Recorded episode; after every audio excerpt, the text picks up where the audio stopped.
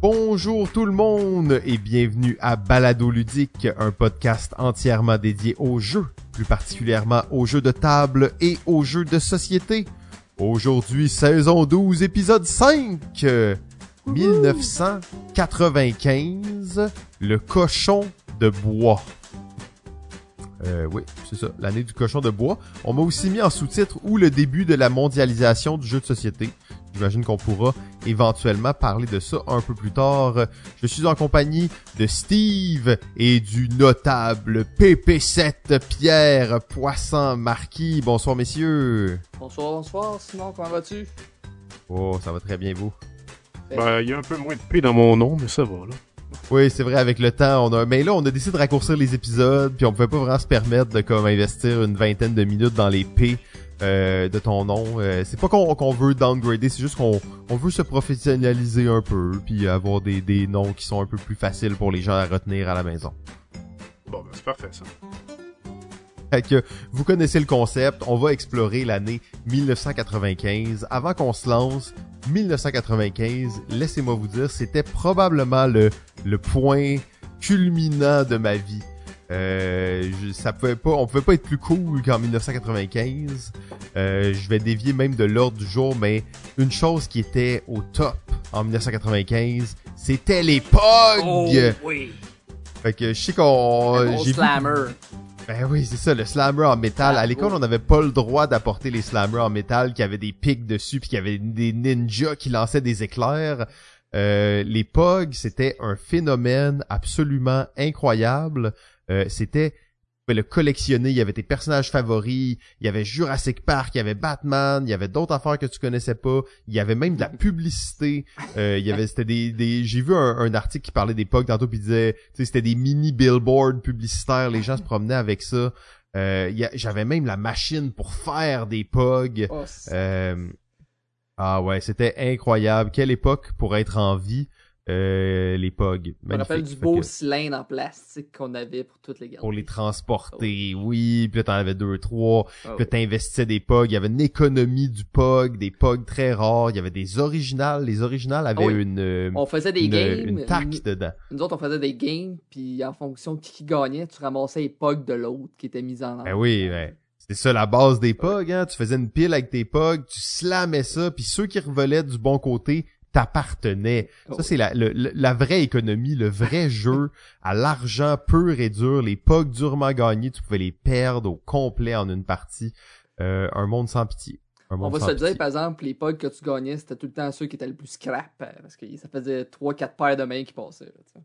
Oui, c'est vrai, effectivement. Mais c'était c'était magnifique. Euh, j'ai j'ai adoré. Toi, Pierre, euh, est-ce que t'as joué au POG ou euh, c'était c'était c'était pas de ton époque? Ouais, je pense que j'étais un peu trop vieux pour ça. Ah non, Mais- Pierre, les Mais, mais je me rappelle très bien, je me rappelle très bien l'époque, je, je- j'ai vraiment vu c'était quoi la folie de ça, j'en, j'ai pas touché à ça du tout, mais je me... je me 95, Pierre avait quel âge? 12 ans? 47? Dans ces Ah, eaux-là. peut-être. Dans ces eaux-là, peut-être. Euh, je me souviens des publicités de POG, je voyais ça à la TV. Euh, celle en anglais, d'ailleurs, était assez charmante. Il y avait une espèce de mascotte euh, en dessin animé qui, euh, qui publicisait ça, qui avait l'air d'une espèce de capitaine caverne. Puis, puis pendant toute la publicité, il faisait juste faire POG. POG! ah non, ce- mais c'était incroyable. C'était écrit poison dessus. Il y avait des têtes de mort. C'était vraiment comme euh, une façon de, de représenter ton identité. Ta collection de POG représentait tellement qui tu étais. En fait, montre-moi tes POG et je te dirai qui tu es. Ouais, c'est Ah. pas mal ça, effectivement. Ça se résume à ça. assez euh, assez incroyable. Ben, on pourrait faire un épisode complet sur les POG, mais je pense vous savez la nouvelle formule nous oblige à devoir accélérer un peu. Alors, on va se remettre dans le contexte 1995. C'était aussi pendant que moi je jouais au POG et que je n'étais pas un, un individu encore politisé. Nous étions en train de vivre l'un des moments les plus euh, ben, les, les plus sombres, et mais là je veux pas mettre trop de jugement de valeur, mais je vais quand même en mettre un petit peu oui. un des moments les plus sombres de l'histoire du Québec, dans lequel le référendum mené par Jacques Parizeau a été perdu à 50 points quelques milligrammes de pourcent euh, contre 49 points quelques milligrammes de pourcent. C'est sûr qu'il y a eu qu'il y a eu de la corruption, il y a eu de la malversation, il y a eu de la triche. Euh, l'argent et le vote ethnique. D'ailleurs, cette fameuse phrase qui aura, euh, on peut dire, hanté et détruit euh, Jacques Parizeau, en fait, pour le pratiquement le reste de sa carrière, même Oui. si ça a été un des plus grands politiciens euh, de l'histoire du Québec. Mais l'histoire va avoir démontré après que ce qu'il avait dit à ce soir-là, Ouais. du moins avec l'argent, a été démontré, a été même avoué par Jean Chrétien, qui était le chef du camp du à ce moment-là. C'est fou quand même, hein, tu sais, c'est- c'est- ça c'est, c'est- faut le dire, c'est se faire voler un pays. Mm. C'est, euh, c'est, c'est, c'est quand même assez incroyable que ça, que ça a passé comme ça euh, pour un pays là, tu sais, d'Occident, euh, tout civilisé et tout ça. Euh, ça restera quand même à ce jour quelque chose. D'ailleurs, quand on regarde même la liste des événements de 1995, c'était quand même un événement marquant à l'international. Euh, mais il y a peu de, peu de, de pays qui se sont levés hein, pour défendre le Québec. On n'était pas à l'époque où euh, c'était populaire euh, comme ça de, de vouloir euh, son, son identité, sa nation et son émancipation personnelle, ben, communautaire, collective. Faut dire que les réseaux sociaux étaient pas vraiment là non plus pour qu'on sache qu'est-ce qui se passe dans les autres pays. Ça. Ben, Non, et, effectivement, c'est vrai, c'est c'est bien dit. Ben, c'était en fait une époque, euh, comme je l'ai sous-mentionné dans le sous-titre euh, Début de mondialisation de société. Ça allait un peu à contre-courant des tendances de l'époque de vouloir se séparer du Canada. On était plus à une époque où les, les pays étaient euh, dans la tendance fédératrice. Mm. Avec, Mais la euh, mondialisation, hein, c'est ça que ça faisait, ça, ça détruisait les frontières naturelles, puis c'était comme tout le monde, c'est le, le début de l'universalisme, si on veut. Là. On peut dire ça, oui. On peut dire ça. D'ailleurs, il y avait trois pays euh, qui ont montré justement qu'ils étaient prêts à libérer leurs frontières à cette époque-là. La Finlande, la Suède et l'Autriche, en 95, ont été trois pays qui se sont joints à l'Union européenne, qui était déjà quand même euh, très garnie, et qui est encore aujourd'hui de la même Union européenne, avec euh, peut-être quelques pays encore qui se sont ajoutés depuis, mais bon, c'est vous dire que la mondialisation était vraiment le mot d'ordre en 95. Ouais, exactement. Et ben ça nous amène bon, c'est il y a aussi quelque chose euh, d'assez ça ça peut sembler trivial, mais euh, c'est le procès de O.J. Simpson en 1995, Euh, l'un des procès qui a été euh, médiatisé. D'ailleurs, il y avait près de 150 millions de personnes qui ont regardé le verdict de ce procès-là. En fait, ça, ça a capté euh, pratiquement la planète au complet autour d'un procès. En fait, que c'est vraiment le, le- la justice spectacle, l'ère du, du marketing à outrance, et on le voyait à plein de à plein de sauces comme ça. Oui. Euh, aussi, c'est l'année que le site eBay a été fondé. Euh, pour ceux qui connaissent peut-être eBay encore, oui, c'est ce site où tu achetais quelque chose et t'étais jamais certain euh, De savoir si t'allais le recevoir. En fait, moi, je, je- mon, mot- mon, mon, ma réflexion sur eBay, c'était quand j'ai oublié que j'ai commandé, il y a des chances que je commence à le recevoir. tu sais. Euh, c'était toujours un peu inquiétant précis. de commander sur eBay. hein. Le site eBay est d'ailleurs le deuxième site euh, commercial qui est apparu cette année-là, en mois d'août de 95. Un mois avant, il y en avait un autre qui est l'autre site le plus populaire pour faire du commerce encore aujourd'hui sur Internet. Qui se non, non, ça c'est un peu plus tard. Non, je parle d'Amazon, évidemment. Ah, ben, Oh, d'ailleurs, j'ai une belle anecdote sur Amazon euh, que j'aime bien compter quand on parle d'Amazon. C'est, euh, vous savez, bon, comment ça a commencé Amazon? C'était Jeff Bezos qui vendait principalement des livres. hein. C'était ça la, la- à la base Amazon. Il vendait Dans- des livres Dans son garage. dans son garage, exactement. Et dans son garage, qu'est-ce qu'il y avait? Il y avait rien. Il y avait des livres. Et il travaillait à genoux toute la journée à terre avec ses deux ou trois amis qui étaient ses espèces d'employés de l'époque. Et il emballait des livres, mettait ça dans des boîtes. Il avait mal au dos, il avait mal aux genoux, mais il travaillait fort puis il, se- il se donnait pour la compagnie. Et à un certain point, bon, Amazon, ils ont commencé à faire un peu d'argent et tout. Puis euh, là, en fait, Jeff Bezos était tout excité. Il dit, hey les gars, vous savez pas quoi, on va, on fait un peu d'argent, on va pouvoir s'acheter des genouillères maintenant. Euh, et là, ben là, c'est c'est c'est c'est partner slash employé. Il a dit non non, on va acheter des tables. Euh, donc j'aime bien ce- cette anecdote. Ça montre bien l'idée derrière Amazon. hein. Mais Amazon, comme eBay, c'est- lui, c'est un petit peu l'inverse. Quand tu commences à vouloir penser à l'acheter, normalement, il y a un livreur qui sonne à ta porte parce que c'est déjà livré, ça. Oui, exact. euh, oui, euh, je crois qu'ils ont un peu de côté psychique en eux. Euh, Bon, euh, fait que sinon, ben, on peut passer peut-être au sport en 95. Euh, il- je vais Oh. laisser Steve nous parler de de cette fameuse coupe Stanley euh, de Oui, oui. 95. D'ailleurs, je me doute bien que ton idole, c'est probablement, euh, c'est quoi, Jacques Demers, c'est ça? Oui, oui, entre autres. Tout le monde se contrefout de cette Coupe Stanley-là. C'est la Coupe Stanley, les Red Wings de Détroit contre les Devils du New Jersey. sais, deux équipes qu'on se contrefout totalement. Mais un Québécois tombe dans mon regard. Le gardien Martin Brodeur remporte sa première Coupe Stanley. Et moi, étant gardien de but depuis l'âge de 5 ans, je suis complètement gaga face à ce, merveilleux athlète-là. Un petit peu moins comme père de famille qui trompe un petit peu sa- sa femme. Mais bon, ça, c'est une autre histoire. Donc, grand moment de la vie. Martin Brodeur qui remporte sa première Coupe Stanley. Et euh, le Canadien, sinon, est dans la- le début de sa phase la plus creuse de son histoire, selon moi. Oui, c'est c'est les- c'est effectivement les, les tout débuts de ça. Sinon, ben aussi, c'est le retour de Michael Jordan euh, au basket, alors qu'il fait son retour fulgurant avec les Chicago Bulls. Et euh, vous savez bien entendu que son retour aura donné l'un des plus grands films, Ah oui. euh, bon, en 96, là, on va quand même se tenter un petit peu, Space Jam. Euh, quand je vous dis que c'était l'époque, c'était l'apogée de ma vie, euh, La on belle peut époque. pas être plus ah ouais ouais on peut pas être plus plus heureux qu'être un enfant en 1995 il y avait pas de meilleur moment pour exister à ce moment-là Ben, en fait, ça peut pas être plus vrai que par le palmarès des films de 95, celui qui est c'est ici au sommet des meilleures recettes, c'est Histoire de jouets. Mais oui, ah déjà tant d'années. Déjà, Histoire de même. jouet ce, ce film-là n'a n'a pas vieilli une miette hein Non, effectivement, il a non, seulement été euh, un film culte, mais il a été aussi le premier long métrage d'animation en informatique euh, 3D. Euh, et ça, c'est quand même euh, quelque chose qui, qui marque 95 à souhait. Euh, mais il n'était pas le seul film qui avait euh, des éloges et qui avait pour thème l'amusement et l'enfance. Jumanji est sorti aussi Oh, cette année-là. Et Jumanji faisait éloge aux jeux de société puisque c'est un film entièrement brodé autour d'un jeu de société. Un jeu de société assez hasardeux, on va se dire, mais un jeu de société quand même. Euh, ouais, d'ailleurs, si vous tapez euh, Board Game 1995 dans Google, vous allez avoir principalement des images de Jumanji. Sinon, il y a aussi eu un des mon premier film que je vais voir deux fois au cinéma. Une pièce d'anthologie, les Power Rangers.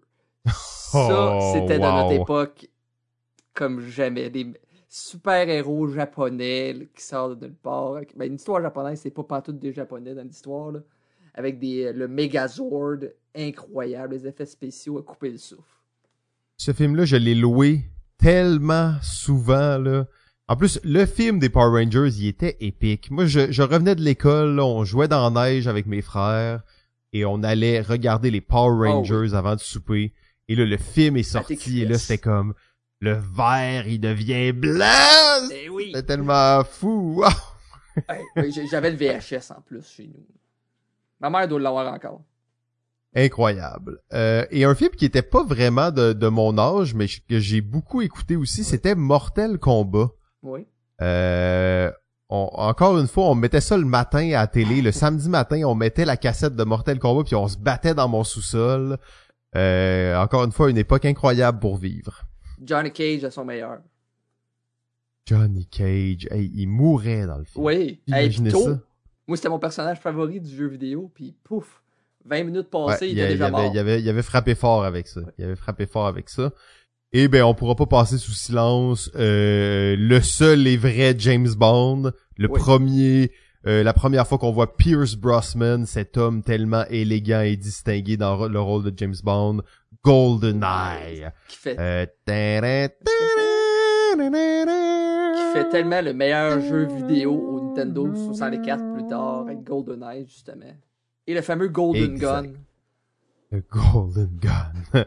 Alors, assez euh, assez incroyable comme époque cinématographique aussi. Bon, on, on va passer très vite sous silence euh, le film Batman Forever. Je pense que euh, on n'a pas besoin d'en dire plus que ça. Euh, je, ben, on- dernier Ace Ah oui, Ventura, vas-y, vas-y, ben Ace oui. Ventura a quand même marqué euh, Jim Carrey pour moi, c'est son summum pour moi avec Flipper là, dans la piscine. Là. C'est... Quand il parle avec ses fesses, c'est, c'est marquant. Là. C'est sûr que Ace Ventura, ça a remarqué aussi une génération, euh, absolument. Euh, ben, on, on va aller justement dans le monde du jeu un peu plus rapidement.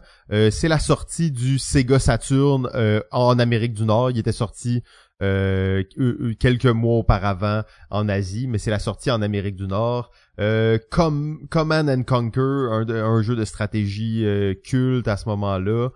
Euh, et dans le monde du jeu de société, ben les grosses conventions qu'on connaît aujourd'hui existaient déjà. Gen Con existait déjà. Attends, attends, attends, 30 Simon, 000. attends. Je t'arrête tout de suite. Parce que quand même, le Sega Saturn est sorti, mais le PlayStation aussi.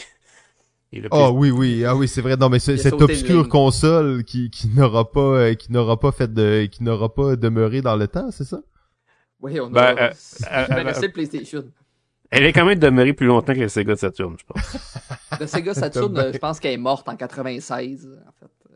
Ah, la Sega Saturn, c'est vrai que c'était, euh, on s'entend que Sega, ils ont pas été chanceux pour leur, leur console. Ah non, c'est euh, quand ils- elle avait passé ils- avec la Dreamcast, celle-là. Qui, qui est La passée. Dreamcast, Ça, ouais, ouais, non, ils ont, ils ont eu de la misère. Mais oui, la PlayStation, c'est aussi le moment où Sony se lance et, à ce jour, selon moi, domine l'industrie euh, des consoles de jeux. Même si on peut dire que Microsoft a fait sa place, PlayStation, Sony reste la référence, l'ennemi à abattre, le colosse du, jeu- Ah. du jeu de console. Nintendo laisse pas sa place, mais c'est de- deux publics différents. C'est ça, exact. Nintendo, c'est autre chose. Eux, ils avaient déjà leur marché, ils l'ont conservé, ils l'ont, ils l'ont continué avec le temps. Mais euh, effectivement, PlayStation est arrivé et a capté une autre part de marché Ouais. qui, euh, qui les, ils les ont tenus jusqu'à la fin. Euh, donc, comme on disait, Gen Con existait déjà en 95. 30 000 personnes à Gen Con en 95. Euh, j'ai trouvé un espèce de vieux programme sur Internet de Gen Con 95. Mais euh, je, je sais pas trop de quoi ça avait l'air, Gen Con 95. Je me demande bien qu'est-ce qu'on pouvait y trouver. Sûrement pas mal de, de jeux de rôle, de jeux de figurines. Et euh, ben faut pas oublier que c'était Magic hein, aussi, 93. Euh, Ma- Magic est sorti en 93, donc probablement que c'était encore très populaire à ce moment-là. Euh, vrai Pierre, dire, je sais pas si... C'était pas mal ça. Gen Con 95, c'était la convention beaucoup plus des jeux de cartes à collectionner que des jeux de société. Mhm. C'était-tu à Et- Indianapolis, entre autres, encore? C'était à la même place. C'était à la même place, oui, et euh, on va s'en reparler d'ailleurs des jeux de cartes à collectionner. C'est un incontournable de 95. C'est probablement d'ailleurs son année la plus forte. Mais euh, Gen Con, euh, effectivement, avait, avait tout de euh, d'une grosse, grosse, grosse publicité pour les héritiers de Magic the Gathering. Ou plutôt ceux qui voulaient surfer sur la vague de Magic the Gathering. Ouais, parce que quand il y a un titan comme ça qui sort, qui prend l'industrie d'assaut, on peut imaginer qu'il y a plein d'émules qui vont arriver à gauche et à droite, qui ont pas nécessairement demeuré dans le temps, mais euh, qui, qui sont là.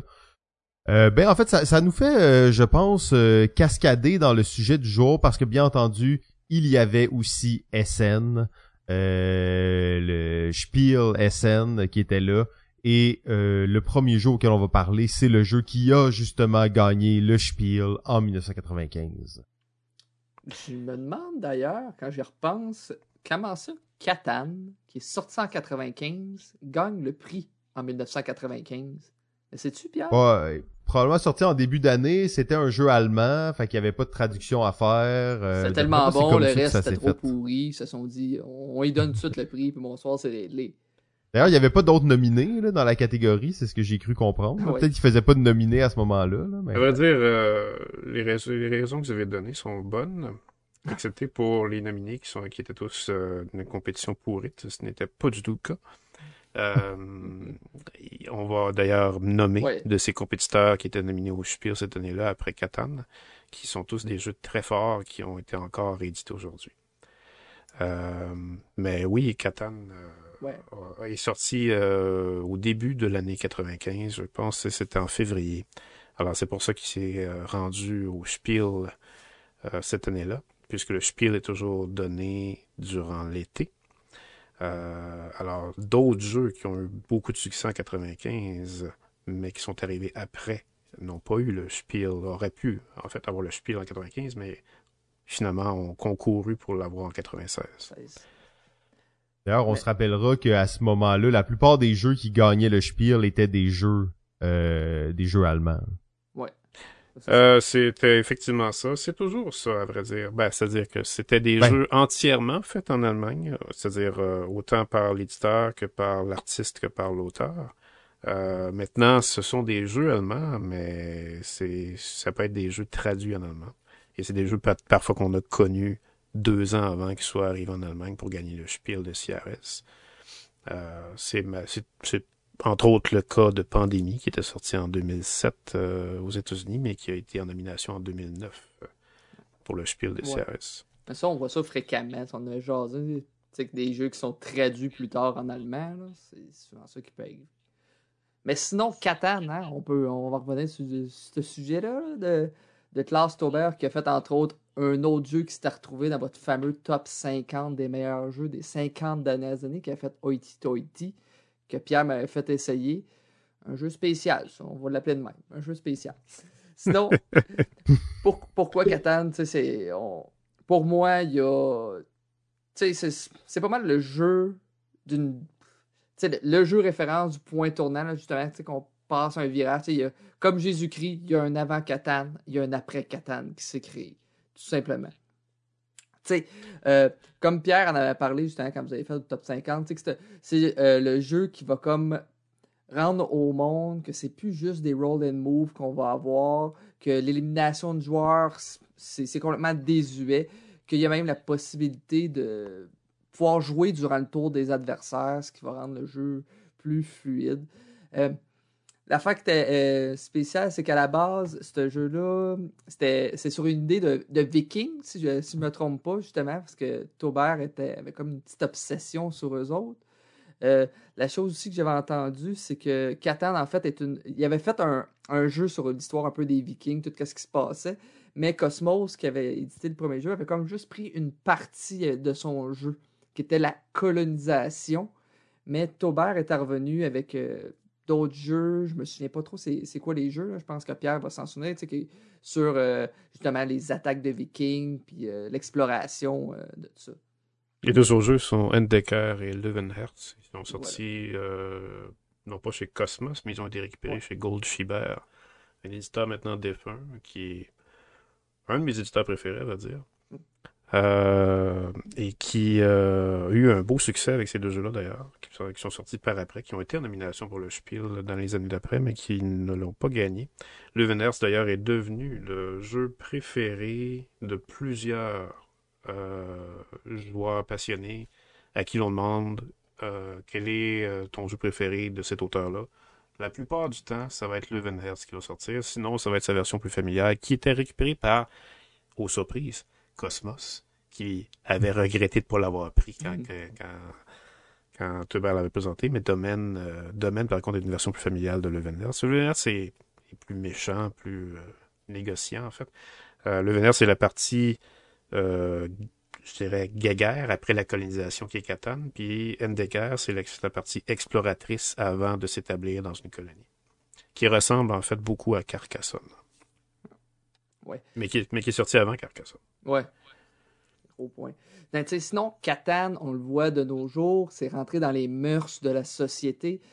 On, on voit ça dans les téléséries américaines un petit peu plus. Il va y avoir une armoire de jeux, il va y avoir un Monopoly qui traîne, mais il va majoritairement souvent avoir un Catan. Il y a même des téléséries, je pense, comme Big Bang Theory. Il y avait un Catan qui traînait sur la table, justement, où il est en train de jouer une partie de Catan, puis il y a une scène qui se passe pendant ce temps-là.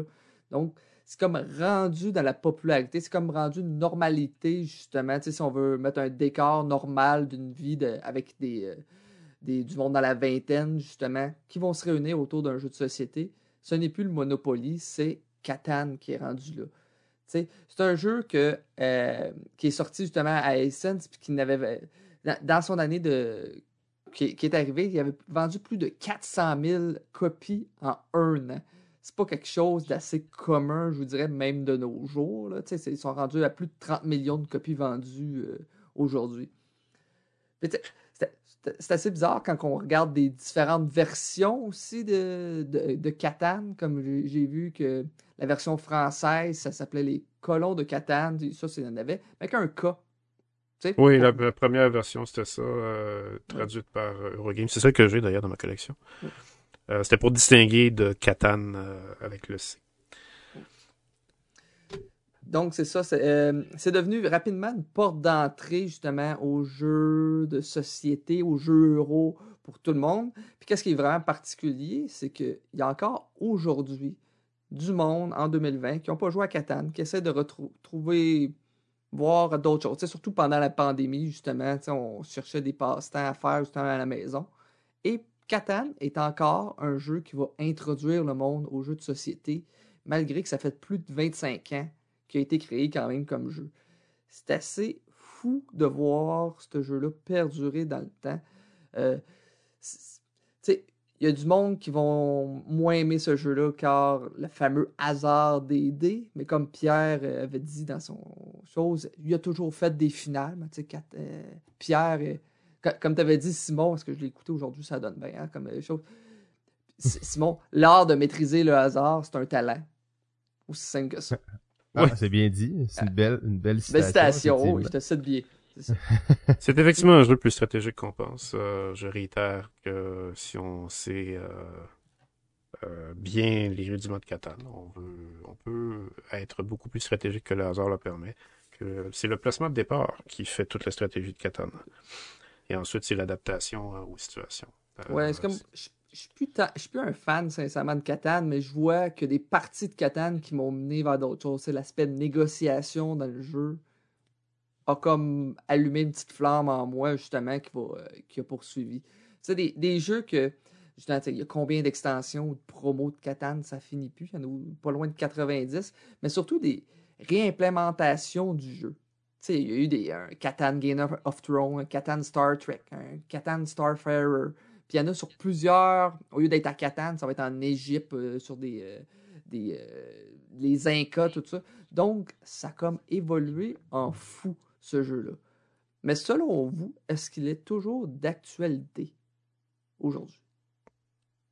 Oui, absolument, parce que c'est un jeu qui a ouvert une nouvelle ère. C'est, comme je l'ai dit, j'ai appelé ça la mondialisation des jeux de société parce que c'est Catan qui l'a symbolisé, cette mondialisation des jeux de société. Euh, c'est un jeu de son temps. C'est un jeu qui, euh, qui était au diapason de ce qui se passait à l'époque euh, du milieu des années 90, c'est-à-dire la fin de la guerre froide qui s'était déroulée en 89 avec la chute du mur de Berlin et l'ouverture vers le monde avec l'arrivée d'Internet qui prenait de plus en plus ses racines et qui vraiment brisait les frontières. Et l'heure n'était plus au jeu de guerre comme ça avait été la mode dans les 50 dernières années. Mais pas plutôt, en fait, dans les 30 dernières années. Mais plutôt euh, aux jeux d'entraide et, et euh, des jeux constructifs où il n'était pas question de nuire aux autres, euh, aux, adversaires, mais plutôt de les ralentir, d'être plus compétitif qu'eux de façon pacifique, dans la franche camaraderie.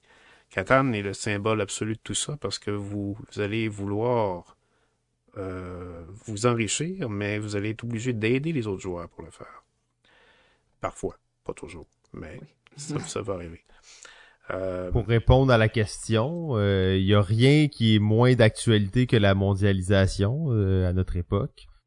Oui, ben c'est exactement, c'est là-dessus que je m'aligne à vrai dire. C'est que la mondialisation, elle est encore très présente après plus de 25 ans. certains même se demandent si elle va pas encore aller plus loin.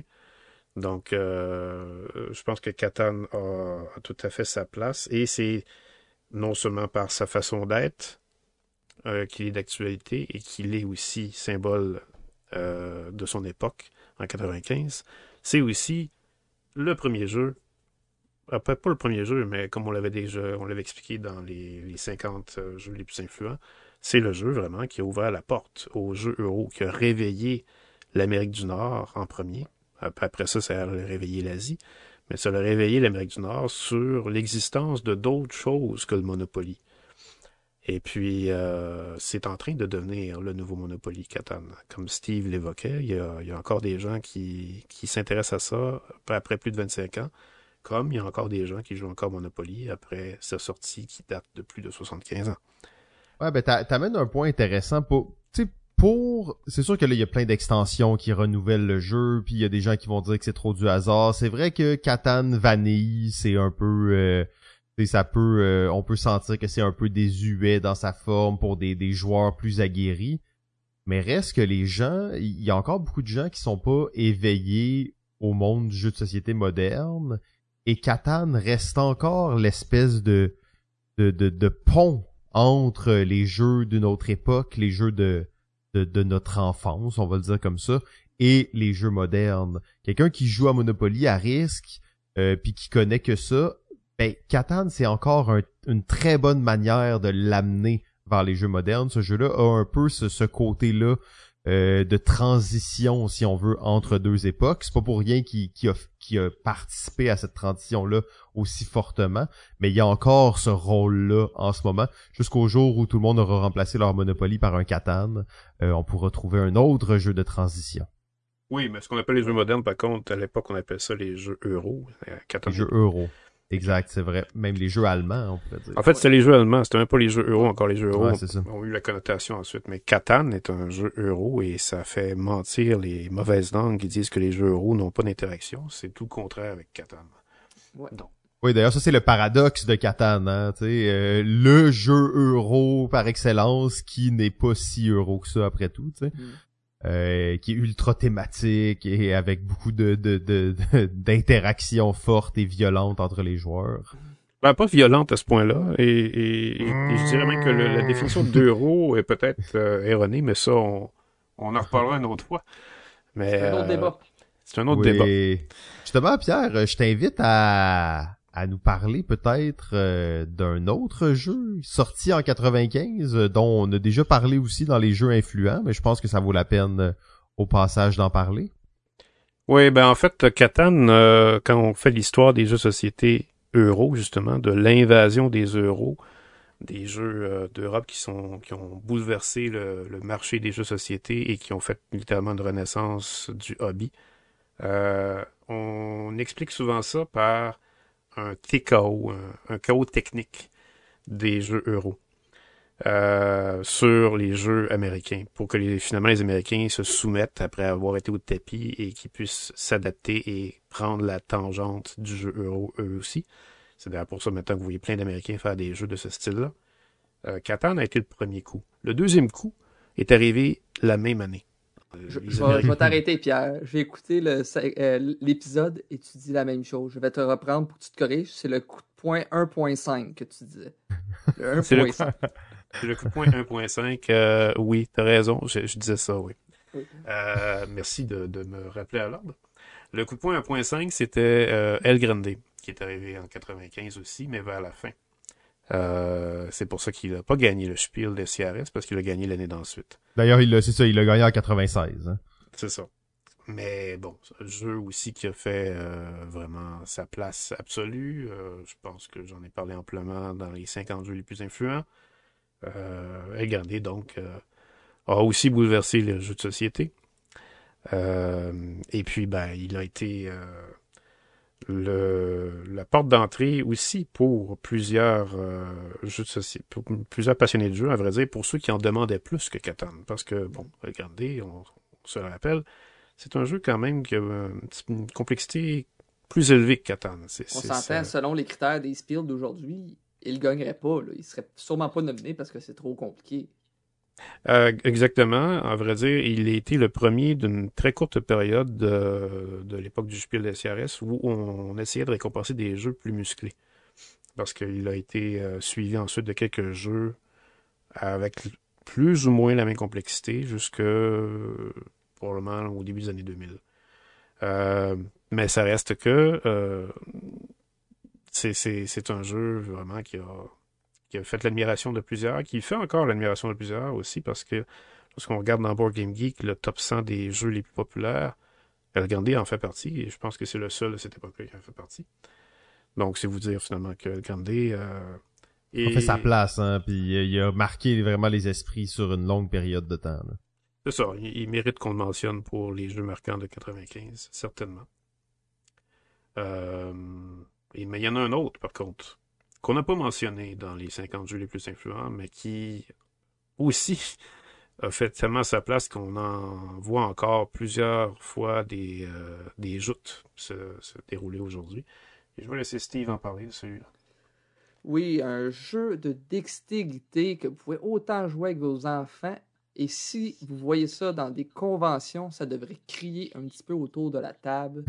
On parle du jeu Pitch Car, ou anciennement, c'était Caravan Day, si je me trompe pas. C'est en 2003 qu'il a changé de nom sur euh, Pitch Car. Un gros jeu avec une. On dirait que je vois ça un peu comme l'avant Formula D. Je trouve que ça reprend un peu les mêmes principes mais en prenant vraiment une dextérité, ce qui a une petite poussée sa chance. C'est vous faites une course puis vous faites des pichenottes. C'est tout simple que ça. Mais justement, c'est un peu un jeu jouet. Puis on s'entend, tout le monde va être ex- excité quand vous mettez la pièce maîtresse, l'espèce de gros loop qui fait un grand tour. Tout le monde va vouloir faire le loop qu'il réussisse et tout le monde va vouloir que vous allez réussir. Donc l'excitation qu'autour de ce jeu-là, c'est assez phénoménal. C'est surtout, je pense, dans les conventions plus américaines que ce jeu-là est, est plus populaire. Je pense que Tom Vassell en a fait quand même une grosse euh, promotion. Puis justement, dans ces conventions, des Dice Retreat, euh, il doit y avoir des, euh, environ 5 tables parce que ça prend de la place. C'est fou. Font des euh, courses à 15, 20 personnes en plus avec ça. Donc, c'est quand même un gros, gros aspect jouet, je vous dirais, qui a quand même marqué son temps avec des gros. des cardboards en bois, là, ça pèse euh, une tonne fois ça. Donc, ça, ça a eu un gros buzz dans, cette année-là. Puis, c'est encore édité aujourd'hui. Donc, euh, on va voir dans la liste, c'est justement un des critères qui revient. C'est des jeux qui ont eu plusieurs, plusieurs rééditions, puis qui restent encore aujourd'hui édités. tu sais. Donc, Pitch Car. Pitchcar faisait le buzz aussi très fortement avant d'arriver aux États-Unis dans sa version Carabande. Moi, je me souviens très bien de, le voir euh, en 2000 sur les euh, sites euh, qui parlaient de société en Europe. C'était la folie furieuse. Tout le monde voulait avoir son Carabande. C'était quelque chose d'extraordinaire de voir un jeu dextérité avec autant de bois massif. La boîte était d'une lourdeur absolue. Euh, on n'était pas du tout à l'époque des Kickstarter avec des boîtes monstrueuses qui pèsent une tonne, mais Carabande en était un. Et euh, en fait, elle n'était pas si monstrueuse que ça, mais la boîte était lourde et les joueurs étaient complètement renversés de savoir qu'ils pouvaient se procurer ça. Ça faisait tellement de contraste avec leur autre jeu dans, dans leur collection. Et la seule extension de Carabande qui est sortie avant que Pitch Car prenne le relais se vendait pour euh, des prix faramineux. Moi, je me souviens très bien que j'étais arrivé trop tard pour l'acheter. J'ai dû la payer 200 dollars. Oh. À cette époque. À cette époque, on était euh, autour de 2001 quand j'ai fait ça. Avec l'inflation, c'est à peu près euh, quoi, 80 000 À peu près. À peu près, oui.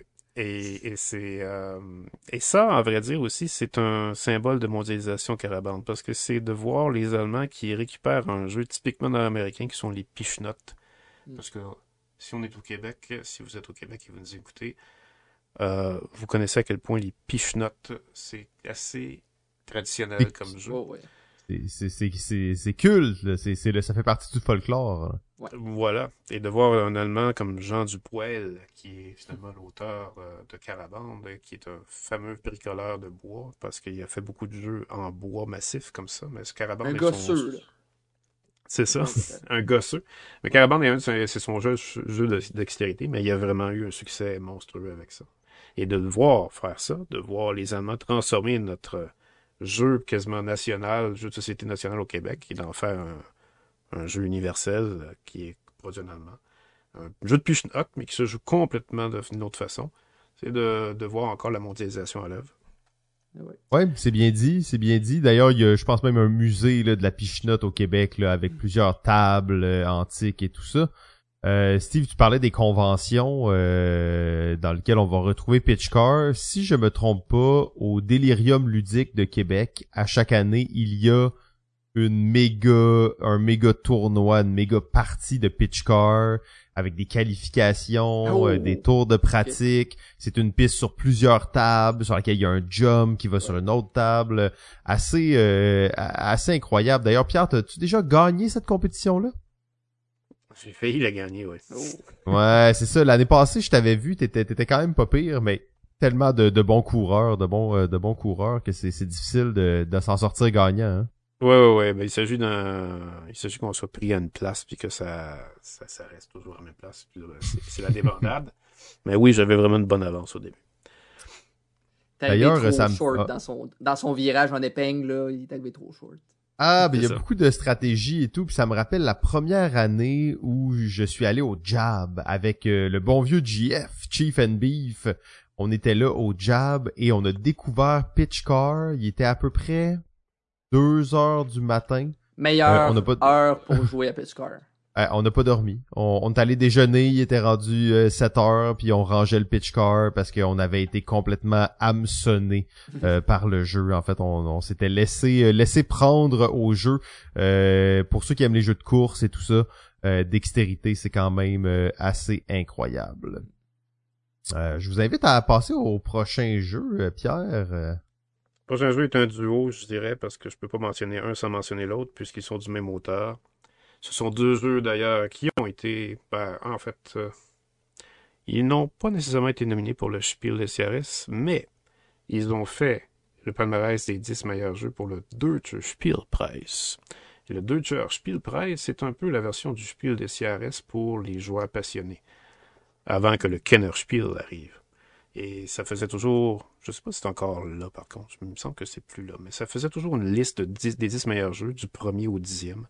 Les deux prochains jeux que je vais mentionner étaient en cinquième et en dixième position l'année où Catan a gagné le Spiel der et aussi évidemment la première position de ce palmarès-là. Et je parle en fait de Medici et de High Society, deux jeux du Docteur! le docteur Rainer Knidia. L'éternel Knidia, avec ses plus de 500 jeux sur le marché, c'est à ses débuts euh, dans les années 90. C'est sa meilleure époque, à vrai dire, parce que beaucoup des jeux de cette époque-là de M. Knidia sont encore édités aujourd'hui. Et Medici et High Society en sont deux, qui ont connu vraiment plus qu'une fois des rééditions. D'ailleurs, c'est c'est vraiment ses débuts hein, au docteur. Excuse-moi, juste pour euh, marteler ce message. Oui, il avait fait des jeux, ça faisait peut-être 4-5 ans qu'il faisait des jeux, mais c'est vraiment ses débuts. Là. Il y a eu des succès avant, mais c'est c'est c'est ses débuts. Là. Oui, ben, en en 95, Knidia a vraiment commencé à montrer de quoi il était capable et on commençait vraiment à remarquer cet auteur-là comme quelqu'un qui irait loin. Parce que à chaque fois qu'il sortait un nouveau jeu, c'était vraiment la curiosité totale. On se demandait qu'est-ce qu'il nous avait encore pondu et s'il serait encore capable de nous étonner. Et c'était toujours le cas. Il faisait Wow. ça, il faisait ça à chaque fois. Euh, et c'était pas des rééditions de, de jeux euh, comme on en voit plein maintenant de lui parce qu'il y en a tellement il y a tellement de jeux avec son nom maintenant, mais c'est tellement souvent des, des refontes réduites de jeux qu'il a fait dans un autre format. Là, c'était vraiment du nouveau à 100% à chaque fois qu'il faisait. Et c'était toujours impressionnant. Medici, d'ailleurs, c'est probablement le jeu euh, qui a confirmé que Knizia était Monsieur Enchère. Oui. Euh, c'était le- le- l'auteur spécialisé dans les mécaniques d'enchères. Il réinventait toujours la façon de faire des enchères. de les tordre et de les changer, de les transformer à chaque fois. C'est ça. Et Medici, ben, pour ceux qui ne le connaissaient pas, euh, je vous conseille fortement d'y jouer. C'est un jeu culte maintenant, à un point tel qu'il a influencé ce jeu-là, Cole Worley, pour faire son jeu Haute. Et là, vous allez me dire, il n'y a Hmm. pas d'enchères dans Haute. Et, mais pourtant, c'est après avoir joué à Medici que Cole Worley a réglé son problème qu'il avait en faisant Haute. C'est un jeu des favoris de Simon, ça. hein? Tellement pas, non? Mais un des favoris de, de Vincent, par contre. Oui. Oui. Euh, et Medici est un jeu d'enchères qui, euh, il fallait vraiment y penser, c'est Knisa qui l'a fait. C'est un jeu d'enchères où vous devez regrouper des éléments de deux façons, le plus varié possible ou le plus identique possible. Mais l'idée, c'est que vous voulez faire les deux, mais vous ne pourrez pas toujours faire les deux. C'est des, des éléments qui vont être représentés par des produits commerciaux à la Renaissance, parce que la Renaissance était une, un thème très cher aux, jeux européens dans les années 90. Donc la Renaissance italienne ici, avec les Medici, les marchands italiens, la famille marchande italienne la plus connue de cette époque-là. Donc, euh, il fallait remplir des bateaux de marchandises, cinq sortes de marchandises, et ces marchandises-là ont des valeurs sous forme de cartes, euh, différentes valeurs pour la même sorte de marchandises. Vous vouliez essentiellement réunir les marchandises avec les plus fortes valeurs dans chaque sorte de marchandise, mais vous vouliez aussi en avoir plusieurs de la même sorte. Parce que, après ça, à la fin de la ronde, ces marchandises-là, que vous avez en plusieurs sortes, si c'est vous qui en avez le plus, vous allez faire beaucoup de points, plus de points en fait que les autres. Il y a comme une compétition de première, deuxième, troisième position avec ça. Et quand vous avez une grosse variété, en fait, une bonne variété de marchandises avec les valeurs les plus fortes, ça va faire aussi un paquet de points. Mais l'idée qui est très maligne dans ce jeu-là, en plus d'avoir toujours ce dilemme déchirant de variété et concentration identique, c'est que vous allez faire une enchère à un tour de table seulement. Et en plus, ça va être pour plusieurs éléments. Mhm. Un, deux ou trois. Donc là, c'est là qu'on s'imagine tout le casse-tête, parce que ça peut être, c'est toujours le, joueur actif du tour en cours qui va décider combien d'éléments entre un, deux ou trois vont être en mise en chair. Ah non, en fait, c'est même pas ça. C'est un tour, ça va être un élément, le deuxième tour, ça va être deux, le troisième tour, ça va être trois, et ça va revenir ensuite. Et quand vous avez trois éléments, c'est là que vous avez vraiment tous les tiraillements, parce que les trois éléments peuvent être trois de la même sorte, ça peut être trois différents, mais ça va dépendre de ce que vous voulez faire comme stratégie. Et ça marche à merveille. Là, je pense que Pierre t'a donné le goût à beaucoup de gens de jouer à ce jeu-là. Pour les gens qui aiment les Euh, enchères, oui. Parce que les enchères, faut, faut dire aussi que c'est, c'est pas une mécanique que tout le monde va aimer. Euh, mais quand vous aimez les enchères, clairement, Medici est un incontournable. Comme High Society, d'ailleurs, est un incontournable. mais- Ben, Mais High Society, c'est un autre calibre. C'est plus court, c'est plus compact, ça dure moins longtemps, mais c'est tellement vicieux. Juste des cartes, hein, d'ailleurs, je pense, Ouais. dans euh, High Society. ou- Juste des cartes. Euh, High Society étant sur le thème de, de ben, finalement, des gens riches, La haute. de la haute, mais ça n'a pas toujours été ce thème-là, mais c'est le thème qui est sorti le plus souvent dans la réédition. Donc vous êtes des gens de la haute qui voulaient avoir du prestige et qui vont acheter aux enchères des gens pour montrer à quel point vous êtes de la haute. Euh, donc des voitures de luxe, euh, des tableaux chers, euh, des maisons, bref. Des chevaux, des chevaux. des chevaux. Et toutes ces choses-là vont avoir des valeurs. Et ces choses-là, vous ne les voyez pas venir à l'avance, on les retourne toujours au hasard. Et vous devez miser de l'argent sous différentes coupures. Ces coupures-là, par contre, quand vous les payez, si vous payez par exemple, euh, je sais pas moi, quelque chose comme 3000 dollars, mais vous avez seulement un 5 Un 5. un 5000 puis un 1000 dans les mains, ben vous allez payer probablement 5000, mais il vous reviendra pas 2000 en, en change. Ça c'est la première c'est la première chose vicieuse du jeu. La deuxième Ah, chose, Euh, la deuxième chose vicieuse du jeu, c'est que vous ne faites jamais d'argent dans le jeu. Vous avez tout votre argent au départ et quand vous la dépensez aux enchères, elle est dépensée, elle ne reviendra plus. Alors pensez-y bien avant que le jeu finisse. À quel on point vous allez voit dépenser. ce que les autres vont dépenser. On a toutes les mêmes, mêmes cartes. Donc, si tu dépenses tel chiffre dans une carte, on sait très bien que tu l'as plus. Oui, c'est ça. Troisième chose vicieuse du jeu, on ne sait pas quand est-ce que ça finit, parce que ça finit à cause de cartes qui vont être mises aux enchères, qu'on va retourner. Et il y en a quelques-unes, je pense quatre, qui sont marquées d'un signal qui annonce la fin du jeu. Quand la troisième de ces quatre cartes-là apparaît, le jeu se termine immédiatement, on fait même pas d'enchère pour la, la carte en cours. Et ça peut être très, très abrupt et très radical. C'est vrai, quand tu utilises le, jeu- le mot vicieux depuis tantôt, puis c'est vrai, ce jeu-là, il est tellement comme ça. C'est T'as t'as un petit malaise en jouant, là. Oui, oui, oui. Parce que le quatrième vice de ce jeu-là, qui est vraiment le vice le plus fameux, celui qui me fait dire, mon Dieu, que c'est un génie, cet homme-là, euh, c'est que je vous ai dit que vous avez jamais d'argent qui revient, je vous ai dit qu'il n'y a pas de change qui se fait avec des coupures. Ben, en plus, vient la règle de la fin. Quand la fin apparaît, on compte notre argent avant de compter nos points. Parce que ça, si vous avez acheté plein de choses et que vous êtes sûr de gagner parce que vous avez plein de points, ben, détrompez-vous, parce que si en comptant votre argent, vous êtes le plus pauvre, vous vous êtes éliminé de la partie. Mais voilà. Mais ça, Pierre, en plus, c'est quelque chose qui te suit même dans ta dans ta vision du design de jeu en général, là. cette espèce de mort subite ou ce ce ce ce, ce coup de jarnac là, euh, im- impromptu. hein. Tu veux dire que c'est quelque chose que j'aime bien dans les jeux? Oui, oui, et même que t'es, tu sais, quand on, on travaille sur des designs, sur des idées, c'est comme quelque chose que tu vas essayer de ramener, c'est comme quelque chose qui te suit en général dans ta vie, cette espèce de de, de, de mort subite, là, tu sais. Ouais, ben je pense que c'est quand même... C'est l'essence du plaisir qu'on peut tirer dans un jeu de société, il me semble. C'est Oh pour wow, c'est gros. là. J'avais essayé. pour- à- Oh, vas-y, Pierre. C'est ben, c'est pour ça en fait que je, je, préfère de beaucoup les jeux de société interactifs que les concours de tricot que j'appelle comme les Newton et les euh, Ark Nova et Terraforming Mars. Euh, Hey, hey, hey, Hey, hey, Nova, Terraforming bon. Mars. Il y a beaucoup d'interactions là dans Terraforming Mars.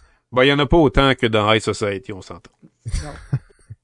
Mais bref, euh, oui, j'aime les concours euh, de circonstances inattendues dans les jeux de société. C'est vraiment l'essence, euh, il me semble. On va se le dire, Pierre, il aime faire chier Vincent. Donc, c'est- c'est dans Oui, ça, ça, ça c'est clair. Ça, c'est clair. Mais tu C'est mon sais, quand j'avais euh, vu ce jeu-là, Ice City, j'avais essayé avant le jeu QE, qui avait qui est exactement le même principe à la fin, c'est qu'on fait des enchères, puis on peut faire, euh, on peut dépenser l'argent qu'on veut, mais celui qui a le plus dépensé à la fin, il perd. Fait que j'ai comme remarqué tout de suite que c'est ça a clairement été pris de High Soci- High Society, mot que j'ai toujours de la misère à dire en anglais. Oui, c'est effectivement vrai. Le jeu QE qui est sorti il y a trois ans, je crois. euh, est un... 2017, 2019, un peu plus. Ça se peut que ce soit 2017. Mais euh, il me semble que c'est 2019. Mais bref, c'est un jeu forcément qui fait hommage à High Society. Jeu de Knidia de 95 qui est parmi ces nombreux qui sont réédités aujourd'hui. Quand même assez incroyable, hein? deux jeux d'enchères tellement différents. Euh, mais d'ici, j'ai joué une fois ou deux, là, fait que je, je l'ai moins en tête, mais euh, ça m'a vraiment donné le goût de le, de le redécouvrir aussi. Euh, High Society, c'est peut-être un peu trop violent pour moi. Vous savez que je suis un peu euh, un peu sensible, mais euh, ça reste quand même que c'est vrai qu'il c'est après Modern Art qui était sorti de trop deux trois ans plus tôt.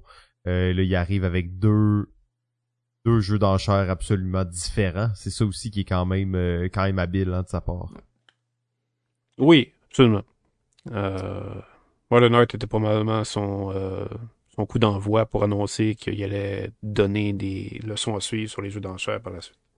Le maître des enchères. Euh, ben, je vous inviterai à passer au prochain jeu. euh, Oui, un jeu que je connaissais pas du tout avant dernièrement, le jeu Condottière.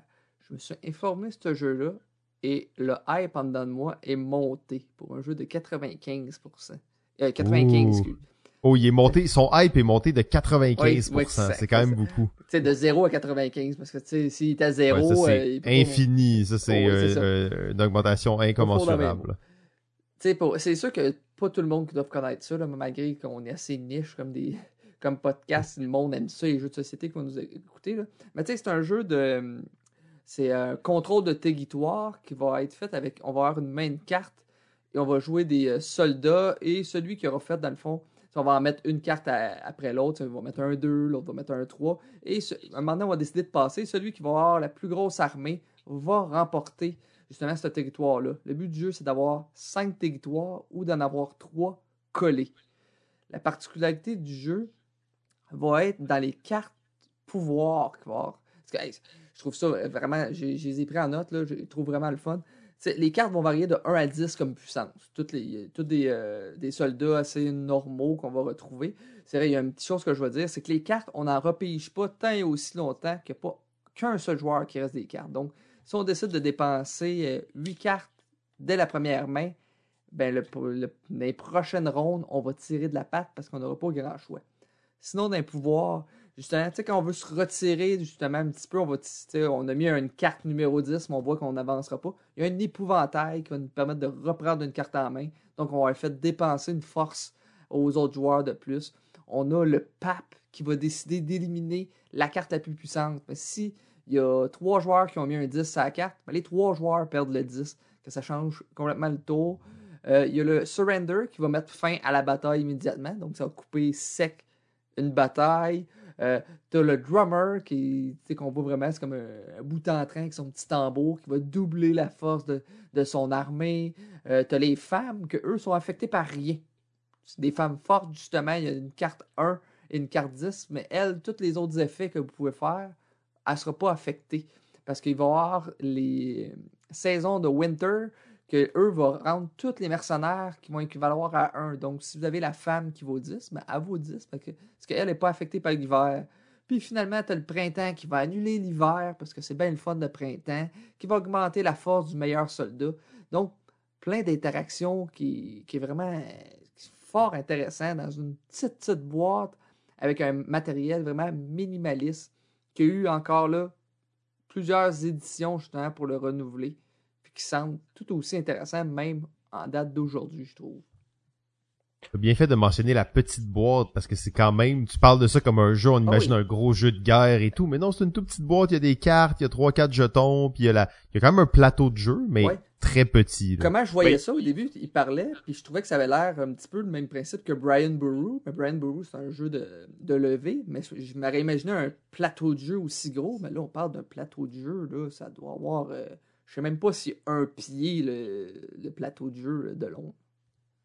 Ben, à vrai dire, dans la version que tu parles, c'est sans doute une version petite, mais la première édition de Condottière était dans un format d'une boîte euh, comme celle qu'on peut voir avec, euh, ben, je dirais pas Monopoly, mais des boîtes rectangulaires relativement grosses, avec un plateau plus gros aussi, même que euh, la seule, le seul pion du jeu qui représente l'endroit où on se bat était, pour les toutes premières versions, une petite statue de métal.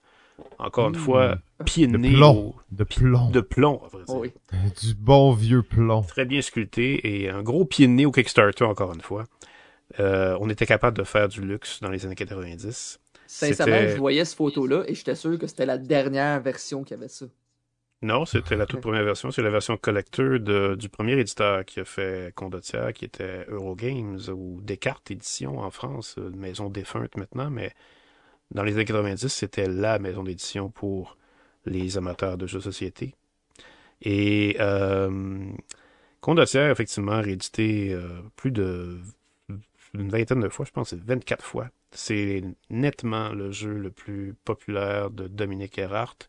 Dominique Erhardt, qui n'est pas le dernier venu, on en entend moins parler aujourd'hui, mais à cette époque-là, et au début des années 2000, les auteurs français de jeux de société, lorsqu'on leur demandait qui est l'auteur de jeu le plus respecté selon toi, ou le meilleur, Dominique Erhardt sortait souvent.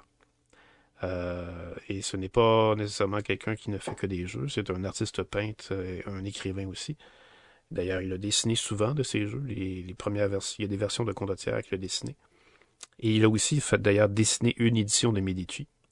Euh, mais euh, Condottière est vraiment son jeu le plus fameux. C'est un jeu euh, vraiment, euh, ben, comme Steve l'a expliqué, un conquête de territoire, mais qui se fait à coup d'enchère, encore une fois, une mécanique qui était à la mode dans ce temps-là, mais avec des cartes spéciales. Des cartes spéciales qui faisaient le pont, à vrai dire. Avec. On en parlait au début, hein? oui, exactement. Euh, qui faisait le pont avec une autre euh, folie qui se déroulait de l'autre côté de l'océan. C'est d'ailleurs pour ça que Condottière a pas tardé à avoir beaucoup de popularité à travers le monde, parce qu'il épousait deux genres, le genre euro et le genre américain. Euh, Carte à collectionner. à collectionner, oui. Mais aussi le jeu de guerre américain qui avait tellement été là Hmm. depuis longtemps. Donc, c'est euh, un triple, triple mariage, pratiquement, là. Oui, c'est ça. Et pour ceux qui connaissaient pas Dominique Erard, il y a un autre jeu qui est très connu de lui, plus connu, euh, en fait, probablement pour ceux qui nous écoutent. Euh, Les petits tapis qui puent. les petits tapis. euh, ben, moi, je pense pas que bon, les miens sentent pas tellement euh, mauvais, mais bon. le- Ah, ok.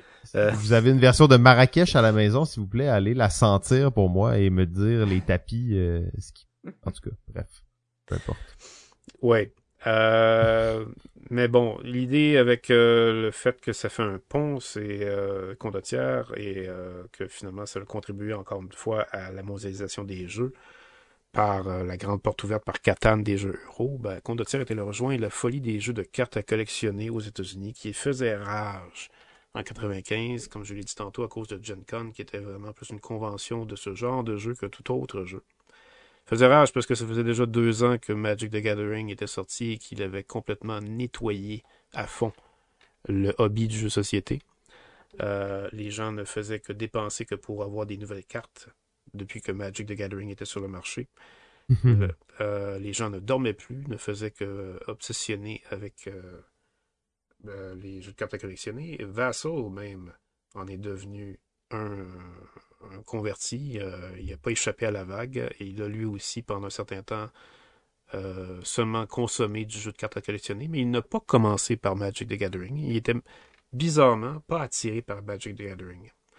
Il était plus attiré par les émules qui sont arrivés par dizaines et même par cinquantaines dans les cinq années qui ont suivi Magic the Gathering. Déjà en 95, on avait plus de so- 50 nouveaux jeux de cartes à collectionner sur le marché. Ça a été rapide. Ça a été très rapide. Euh, vous vous en doutez, plusieurs n'ont pas fait plus qu'un an.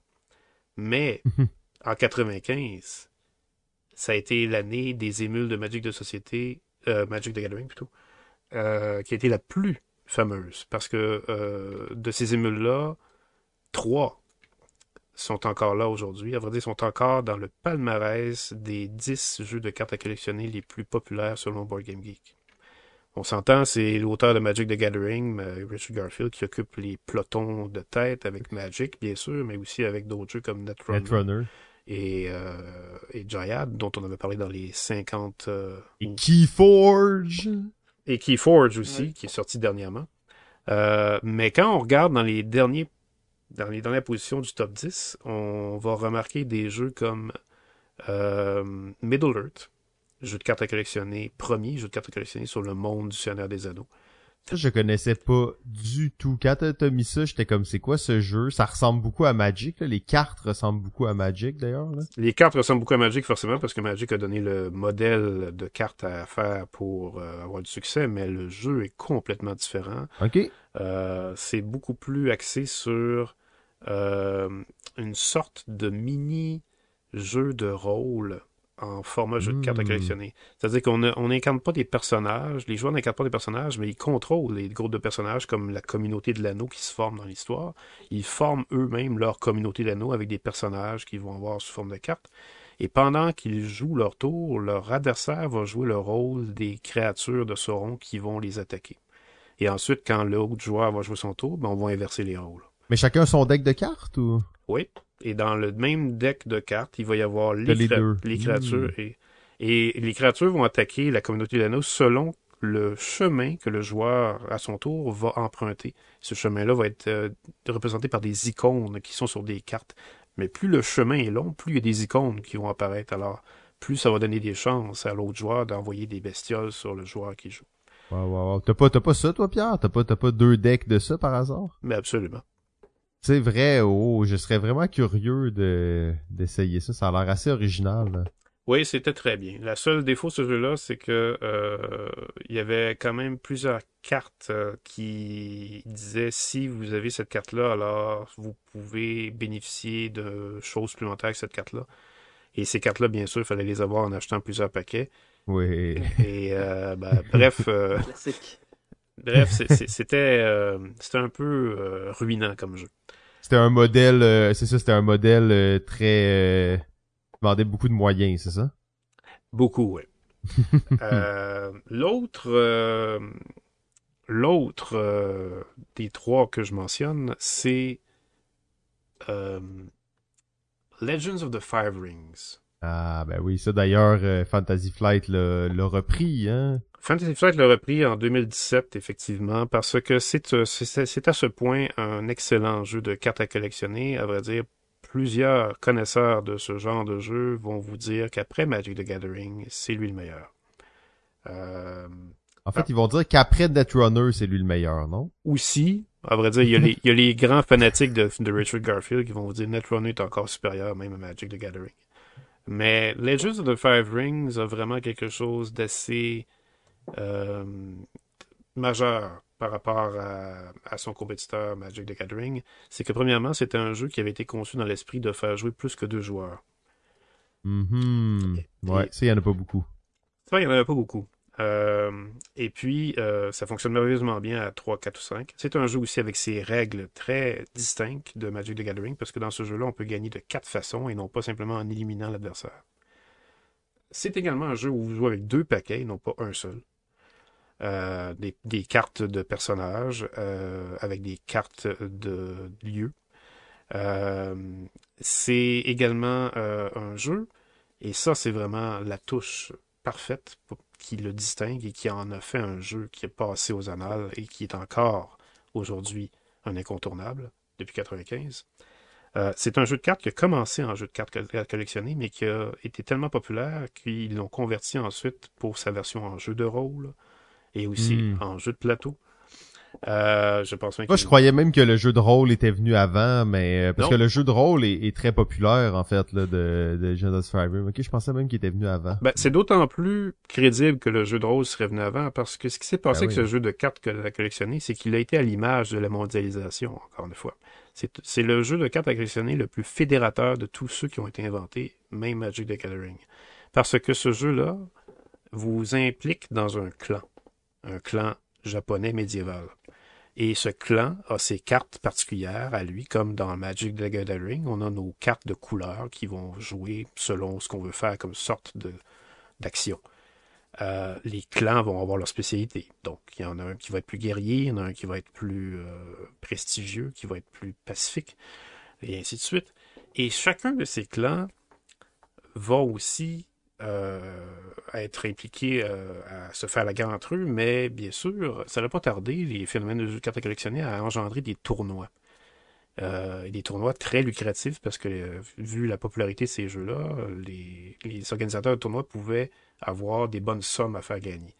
Avec Legends of the Five Rings, ce n'était pas nécessairement juste de l'argent qu'on gagnait. C'était beaucoup plus.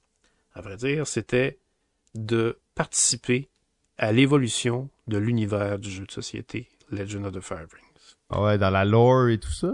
Dans la lore et tout ça, Simon, tu te serais complètement gavé là-dedans. Parce que Wow. quand on gagnait un tournoi de Legend of the Five Rings dans les années 90, dans le prix, on décidait de quoi aurait l'air la suite du jeu. Oh, Avec- Il y avait une histoire qui s'écrivait avait- par les, la communauté. Exactement. Il y avait une communauté qui se formait et là, parce que un clan avait gagné le tournoi, ce clan-là allait- a Oh. gagné une importance. Et là, la prochaine extension du jeu allait être affectée à cause de ça. Oh, fait que le vrai, les gens qui jouaient influençaient l'histoire. C'est quand même ça, C'est rare qu'on va. Ouais, ouais, c'est ça. On va plus voir ça dans des jeux vidéo, M- euh, MMORPG, mais de voir ça dans un jeu de cartes avec des tournois, Oui. quand même vraiment intéressant comme euh, comme concept. Là. Et les organisateurs de tournois en mettaient plein la vue pour former une communauté qui venait des quatre coins du pays, en mettant vraiment le paquet sur les activités comme des, toutes des, des démonstrations d'arts martiaux, de l'origami, Ah, euh, des, des cérémonies de thé. Euh, tout ça était, faisait partie de l'événement du tournoi. Et les gens, les Très, joueurs, cool. les joueurs arrivaient aussi déguisés selon les emblèmes de leur clan pour arriver avec leur, cap, leur paquet de cartes. Et ils étaient vraiment dedans. Donc ça, c'est Legend of the Five Rings. Et le Oh, dernier... the premier interactive collectible card game. Je Oui. vois déjà Simon avec, sa, avec son kimono, sa ceinture orange là, à la taille. Là. Where the honor is more powerful than steel. ok, ça va, je suis excité. Et ensuite, ben, il y a bien sûr Star Wars. C'était inévitable dans les années 90. La fièvre Star Wars était là parce que les premiers prequels euh, arrivaient. Et euh, Star Wars, euh, the customizable, customizable, customize, ah, peu importe. Euh, le, Customizable card game. voilà, customizable card game. Merci Simon. C'est, euh, c'était un jeu de cartes aussi qui a vraiment euh, tout ramassé quand il est sorti. On s'en doute à cause de la franchise, à un point tel qu'après Magic the Gathering, pendant cinq ans, c'était le jeu de cartes à collectionner le deuxième plus gros vendeur. Hmm. Parce qu'il était aussi excellent. Il avait vraiment un système vraiment très bien pensé où on avait un paquet de cartes qui pouvait se, qui représentait des points de force et il fallait euh, forcer l'autre joueur à ne plus avoir de cartes parce que quand les cartes étaient jouées sur la table, si elles étaient éliminées, elles étaient éliminées de la partie. Euh, donc, on, on voulait faire attention comment on jouait nos cartes pour s'assurer qu'on n'allait pas toutes les perdre parce que si on n'avait plus notre paquet de cartes, on était mort. Comme dans Magic the Gathering aussi.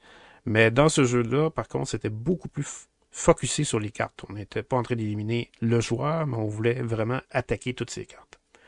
Euh, ou on voulait les faire gaspiller ces cartes.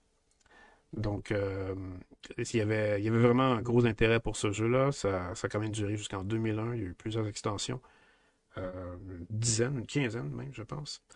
Donc, euh, ça, ce sont les trois jeux de cartes à collectionner qui sont restés vraiment dans les annales après 95, qui sont devenus des cultes euh, pour certains euh, joueurs de cartes à collectionner. Moi, mon préféré, par contre, qui est sorti en 95, c'était Guardians. Euh... Là non plus, je le connais pas. Quand tu l'as, tu l'as mis dans la liste, je suis allé le voir, puis je me disais qu'il avait l'air d'avoir quelque chose de très spécial chez ce jeu. C'est très spécial en effet parce que c'est un jeu de société qui a été inventé par les artistes qui ont fait les beaux jours de Donjons et Dragons dans les années 80.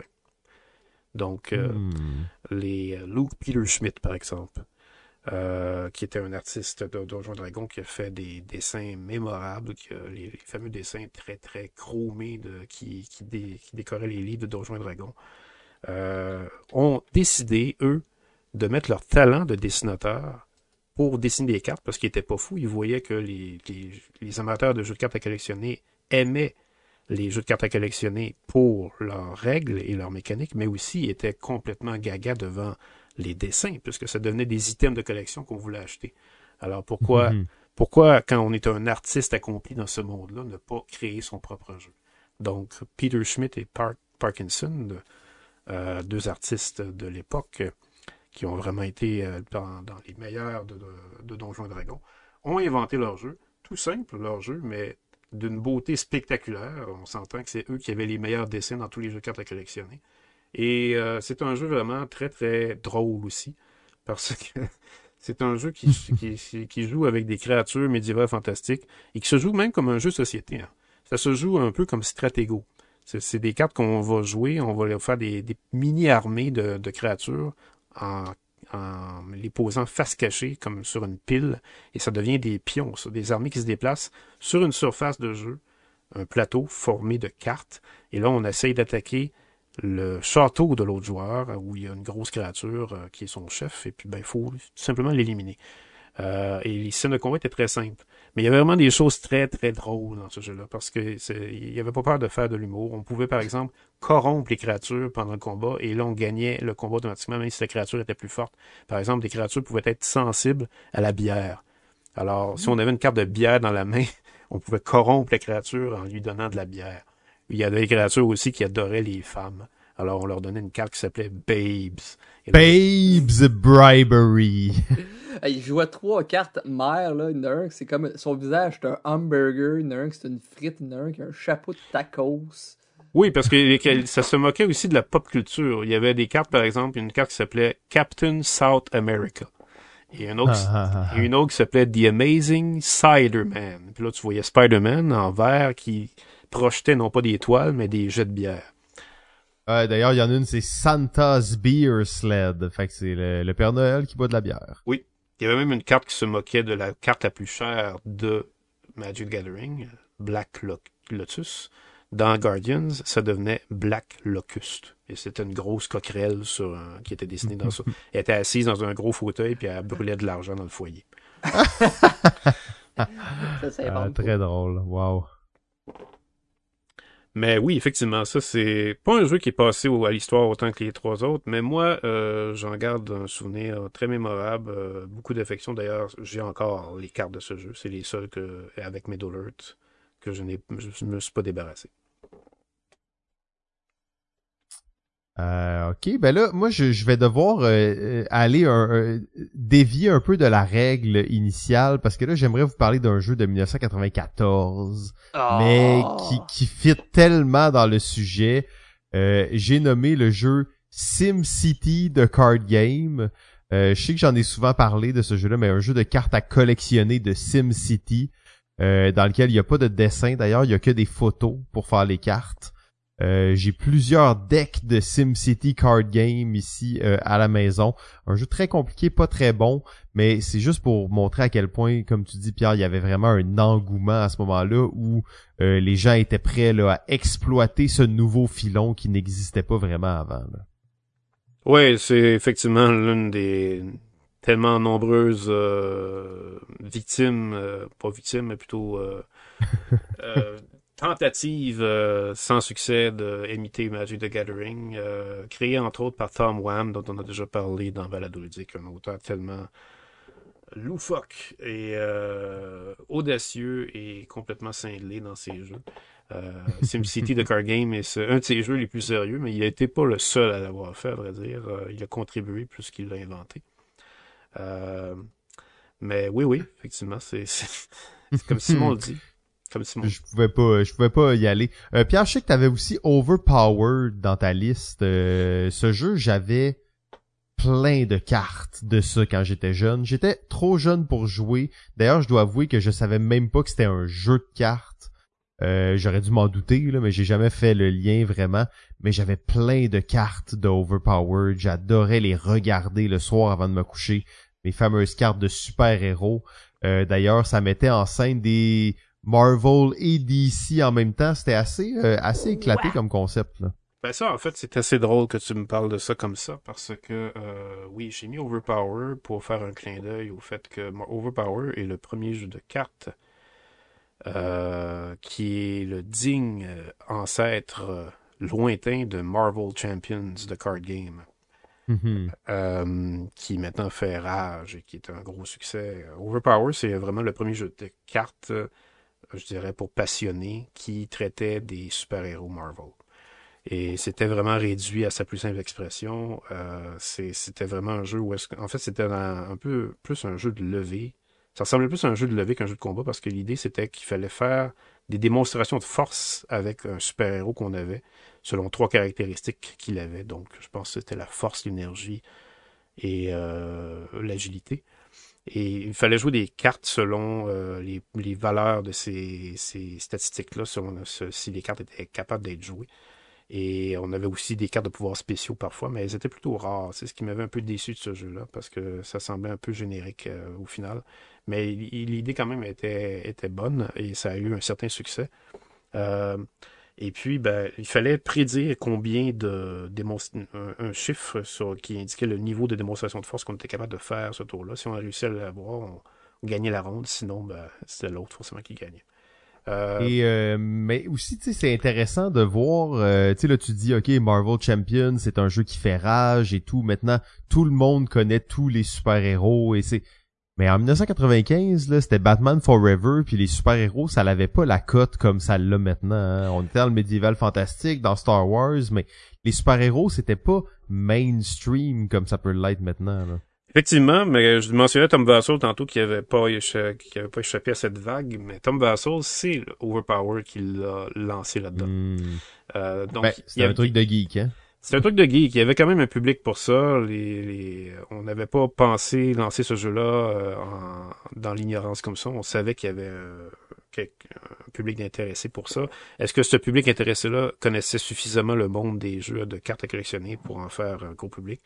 Euh, ben, L'histoire l'a montré que oui, parce que dans le fond, il y a eu quand même plusieurs années de vente de Overpower, mais éventuellement, ça l'a lâché parce que c'était pas du tout de la même qualité que les, les, autres jeux de cartes à collectionner. Mais ce qui est intéressant, c'est la façon que tu expliquais comment tu avais ce jeu-là sans avoir jamais y joué et Mm-hmm. que tu observais les cartes de super-héros. Parce que moi, avant de découvrir Overpower, j'étais, je me souviens très bien, euh, de l'année 92 où je me prenais euh, sur le trottoir après avoir acheté un paquet de cartes de super-héros X-Men Mm. euh, dans un dépanneur. Mais ce n'était pas un paquet de cartes. Il y avait de la gomme! Il y avait de la gomme là-dedans! Oui. Euh, non, euh, y avait-tu la gamme? Ah. Je sais plus. Mais bref, les jeux de cartes à collectionner n'étaient pas encore là. Magic the Gathering arrivait en 93. Ah. Et moi, je regardais mes cartes de collection euh, de super-héros qui représentaient des X-Men, de Wolverine, euh, Storm, Cyclope. Et là, je regardais en arrière, puis il y avait des caractéristiques, des barres, stats! des stats. Et la description du pouvoir. Là, je, me, je regardais ça, je me disais, mon Dieu, mais il y a un jeu à faire avec ça. Ah oui, ben, tu l'avais vu. ben, c'est ça. Exactement. Euh, puis ben, c'est, c'est un peu la- la- l'anecdote euh, qui fait parallèle à la tienne. Très cool. Ben, euh, je pense qu'on a, on a fait le, le tour de, cette, de ce, ce dernier segment là, des jeux de, de cartes à collectionner. Quand même intéressant. Je pensais pas qu'on allait euh, qu'on Ben, allait conclure puis qu'on allait partir de condottière d'aller là. hein. Ben, de, de mon côté, j'en ai un aussi, mais il va faire partie du prochain épisode. Donc, un Oh, petit teaser. oh, teaser, teaser. Ben c'est correct. Tant que c'est pas en 95, 94, euh, on va s'en sortir. Ouais. Il y a, il y a un jeu, on était supposé de faire une rafale. Là. On peut peut-être y aller, mais je pense pas qu'on a une très grosse liste de Non. jeux en rafale. Euh, parce qu'on c'est quand même lâché lousse là. Moi j'en ai un jeu en rafale, puis c'est c'est même pas un jeu vraiment officiellement 95, c'est que la version euh, que laquelle moi j'ai joué beaucoup, elle est sortie en 95, c'est le jeu Atmosphere. Euh, Atmosphere The Harbringer, je pense d'ailleurs, la version euh, 95. là. il y avait eu une, version qui était sortie juste avant, mais assez incroyable jeu. Tu jouais sur ta VHS, sur ton VHS, on jouait à ça dans le noir l'après-midi. Le samedi après-midi, on fermait les lumières, on se ramassait les 4-5 amis que j'avais qui habitaient sur ma rue. On jouait à Atmosphere dans mon sous-sol. Euh, on a eu vraiment beaucoup de belles expériences d'Atmosphere. Euh, un jeu quand même, encore une fois, très original. Je sais que les, les jeux de VHS, ça existait déjà, mais je pense que c'est un des jeux là, dans, dans ce style-là qui a été vraiment les plus populaires euh, de, de cette époque. Oui, cela en fait c'était la nouvelle version qui a été ensuite mise à jour en 97 euh, quand les DVD sont arrivés, puisque le DVD avait été inventé en 95, C'est vrai, on n'a pas parlé au début. Ben oui, c'est vrai. mais ils n'ont pas, euh, ils ont été lancés sur le marché deux ans plus tard. Parce que oui, parce que la première version, je pense que c'est comme 90, 91 là, de Atmosphere. Mais moi j'avais celle avec un VHS. Fallait en fait, c'était vraiment drôle parce que les règles étaient à la fin du VHS. fait que là dans le fond, fallait que t'avances toute la vidéo du, du de, de l'histoire pour regarder les règles. Tu, sais, tu pouvais lire les règles, mais il y avait les règles à la fin de la, V- du VHS. En tout cas, c'était quand même euh, drôle comment c'était pensé. Bon vieux Euh. temps qu'on rembobinait des cassettes. Oui, exact. Je, je n'ai jamais eu la machine qui rembobinait les cassettes, mais Oh. mon oncle avait ça. J'étais toujours très impressionné. Oui, parce qu'il fallait. Euh, si on retournait les cassettes au, ma- au magasin, on avait une pièce d'extra de coût, là. Hein? Une pièce de pénalité si t'avais pas rembobiné ta cassette. Oh oui. Et maintenant, en 2022, ils ont aboli les frais de retard dans les bibliothèques. Mais en 95, on payait des frais si on n'avait pas rembobiné la cassette. Quand même assez euh, incroyable comme époque. Comme je l'ai dit, euh, l'une des époques les plus euh, fantastiques pour grandir. Monsieur, un dernier mot sur 95 peut-être, Steve, pour commencer? C'est- plein de jeux pour moi qui sont à découvrir parce que j'en ai- connais pas beaucoup. avec cette belle série-là, ça me permet de me créer des besoins. Mais D'autres sortes de besoins que des nouveautés euh, Kickstarter quand même. C'est bien fait ça. Oui. Pierre, Euh, c'était la belle époque. Quoique c'est une époque euh, qui euh, m'a m'a donné souvent des nuits blanches, mais c'était la belle époque. Oui, euh, c'est ça. Les jeux étaient quand même. euh, on n'est pas comme on est maintenant quand on parle souvent des jeux parfaits, des jeux élégants, des jeux vraiment tout ronds et bien pensés, édités avec la plus grande finesse. Euh, mais c'était quand même aussi une époque euh, où les, jeunes gens commençaient à consommer, où ça faisait quand même un certain temps, mais les jeunes étaient un public vraiment euh, très très puissant dans lequel on pouvait euh, on pouvait aller leur soutirer beaucoup d'argent. Euh, mais c'était magnifique. Je repense au POG depuis le début de Ah. l'épisode, puis juste comme j'ai ça. Fait que donc euh, oui, c'est ça. On va on va finir. J'oublie cette saison-ci, je sais pas pourquoi, même si c'est excessivement important. On se lance tellement vite que j'oublie de le mentionner au début des épisodes. Les Mais patrons. je remercie exactement, énorme merci au Patreon qui est encore là avec nous, continue de nous suivre, continue de nous encourager. Euh, on s'entend, on fait pas, euh, c'est pas, c'est pas une source de, revenus intarissable pour nous, mais ça nous, ça nous fait quand même croire qu'il y a une communauté qui est là, qu'il y a des gens qui aiment qu'est-ce qu'on fait. Euh, vous aviez été plusieurs à, à commenter durant euh, la saison 11, mais euh, on est très content d'être, de retour avec vous euh, pour, pour cette saison. On est déjà à la mi-chemin de la saison, ça passe très rapidement et on se revoit la semaine prochaine, 1999. Avec le meilleur jeu de cartes à collectionner pour moi. Le meilleur. Oh oh oh oh oh oh. On sait qu'est-ce qui s'en vient. Alors, euh, messieurs, je vous remercie beaucoup pour euh, cet épisode et on se retrouve la semaine prochaine. Ciao.